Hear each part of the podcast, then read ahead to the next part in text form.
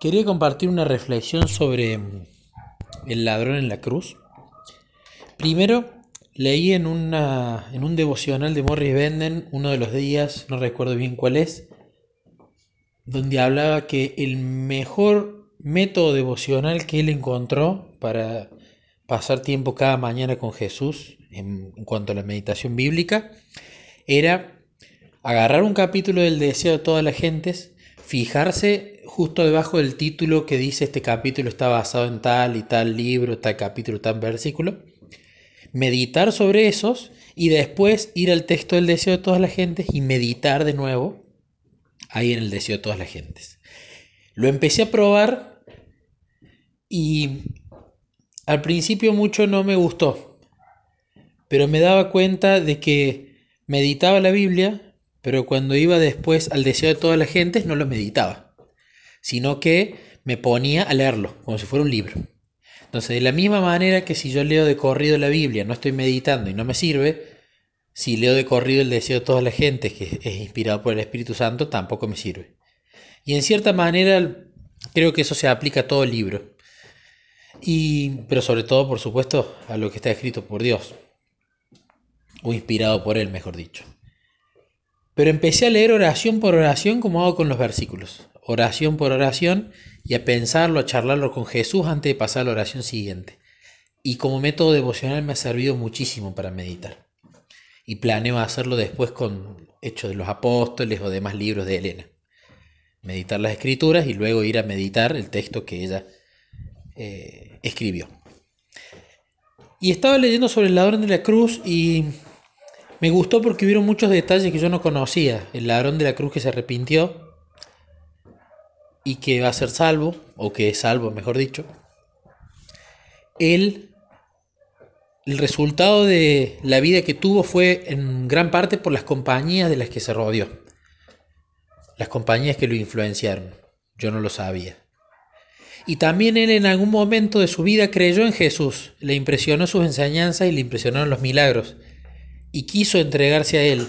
Pero eh, los sacerdotes, los fariseos, con las cosas que iban diciendo, lo instaron a que no lo haga y lo convencieron. Y él terminó haciéndole caso a lo que decían los otros y no haciéndole caso a lo que él sentía en su corazón. Incorrecto no, pero no le hizo caso a lo que sentía en su corazón.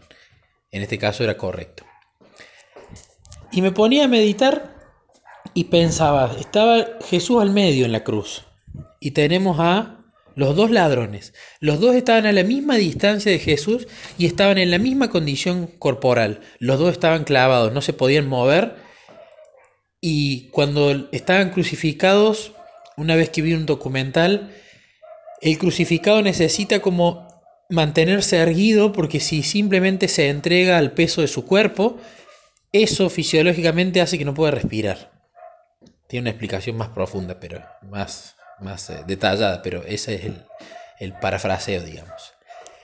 Pero me ponía a ver eso. Un ladrón no podía liberarse a sí mismo lo habían crucificado. Uno no se puede crucificar a sí mismo. Uno puede elegir muchos métodos, incluso de suicidio, pero uno no se puede crucificar a sí mismo. Necesita que otro lo haga por él. Ellos habían llevado los dos su cruz hasta ese lugar y los habían crucificado. Y estaban en ese momento, me imagino, eh, todas las burlas y todos los gritos de la gente que describe Elena que había. Me imagino que quizás al principio ellos eh, estaban molestos, estaban indignados, pero después se acostumbraron y no lucharon más contra lo que les decía la gente. No los insultaron, simplemente dijeron, bueno, ya está, ¿qué voy a hacer? No puedo hacer nada de acá, estoy entregado. Estoy entregado, ¿no? Y al principio cuentan que quizás cuando los estaban poniendo en, el hueco donde ponían el palo, los dos ladrones medio que lo critican a Jesús eh, con respecto, bueno, si sos hijo de Dios, entonces baja. Al principio los dos estaban en el mismo estado, los dos mentalmente, ¿no? En su corazón le dijeron lo mismo a Jesús. Pero conforme fue pasando el tiempo, empezó a suceder algo en la mente de uno y no sucedió en la mente del otro, ¿no? En el corazón. Los dos ladrones tenían una vida similar. De hecho, eran compañeros, se cree, del grupo de sedición junto con Barrabás, que era su líder. habían cometido seguramente crímenes muy similares, quizás hasta eran conocidos o amigos. Habían tenido experiencias en la vida similares. Estaban los dos a igual distancia de Jesús, al igual que nosotros ahora todos estamos a la misma distancia de Jesús. Estaban entregados. Eh, no, ninguno de los dos podía soltarse, no podía moverse. Tenían que mantenerse erguidos para poder respirar. Lo único que tenían para utilizar mediante su poder de elección era su conciencia, era su mente, era su corazón. Entregados los dos, con la muchedumbre que los insultaba a los tres que estaban ahí, por sobre todas las cosas a Jesús, me llama la atención esto. En las mismas condiciones que estamos todos, pero la diferencia está en la sinceridad, en la apertura de corazón. Porque uno le dijo, bueno, a ver, si sos hijo de Dios, entonces libérate y libéranos a nosotros. No había abierto su corazón este ladrón. La forma en la que obra Jesús es yo primero abro mi corazón y es después entra, Apocalipsis 3:20, cena conmigo y yo con él. Entonces primero le abro mi corazón, posibilito que él entre, porque es un caballero, no entra por la fuerza, y ahí obra el milagro. Entonces este ladrón quería hacer las cosas al revés. No, yo no voy a abrir mi corazón hasta que vos no hagas señales. Es decir, yo no voy a creer en vos hasta que no me cambies. No, no funciona así. O sea, ¿cómo voy a pretender que alguien entre a mi casa si no le abro la puerta? Parece absurdo si lo ponemos en ese ejemplo. Yo quiero que entres a mi casa, pero no te voy a abrir la puerta hasta que entres. Y, pero no puedo entrar. Necesito como requisito principal que vos me abras la puerta. Yo no entro por la ventana, yo entro por la puerta. Yo no entro como un ladrón, yo entro cuando soy invitado. A pesar que estoy entrando a algo que es mío porque yo lo creé, ¿no? Me imagino la postura de Jesús. Entonces el ladrón de, de la izquierda básicamente le decía eso. Yo no abro mi corazón, no te voy a ser sincero hasta que vos no entres en mi vida. Es lo mismo cuando muchas veces decimos, bueno, yo no voy a ir hasta Jesús hasta no arrepentirme primero de mis pecados.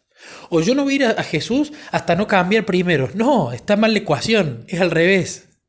Él necesita entrar para darte el arrepentimiento, Él necesita entrar para cambiarte. Él necesita que abras tu corazón, la sinceridad brutal y extrema y total, para así Él poder obrar en vos. Pero el otro ladrón no se puso en esa postura. Y esto es lo que me parece maravilloso. El otro ladrón fue sincero. El otro ladrón quizás venía de una familia que no lo cuidó como debía cuidarlo. Quizás vaya a saberlo, el padre, la madre, los hermanos, la, la posición social. Y él no se excusó, soy lo que soy por culpa de mis padres, soy lo que soy porque no me dieron una oportunidad de estudiar y ser un maestro de la ley, soy lo que soy por culpa de las malas juntas que tuve, soy lo que soy por culpa de esta sociedad que me oprime y no me dio una oportunidad.